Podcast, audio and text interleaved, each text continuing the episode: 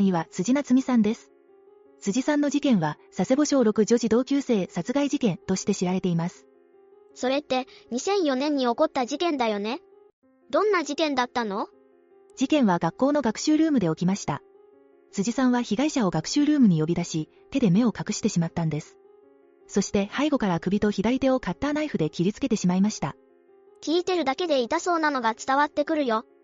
なんでそんなことになっちゃったの？交換日記をめぐるトラブルがきっかけだったようです。加えて、辻さんがオカルトサイトやホラー作品にハマっていたため、それに影響されてしまったと言われています。そういった指摘もあるんだね。でも、なんで美人な犯罪者ランキングに入ってるの？小学生でしょ？事件が起こった後に出回った辻さんの画像を見て、ネット上では可愛いと話題になりました。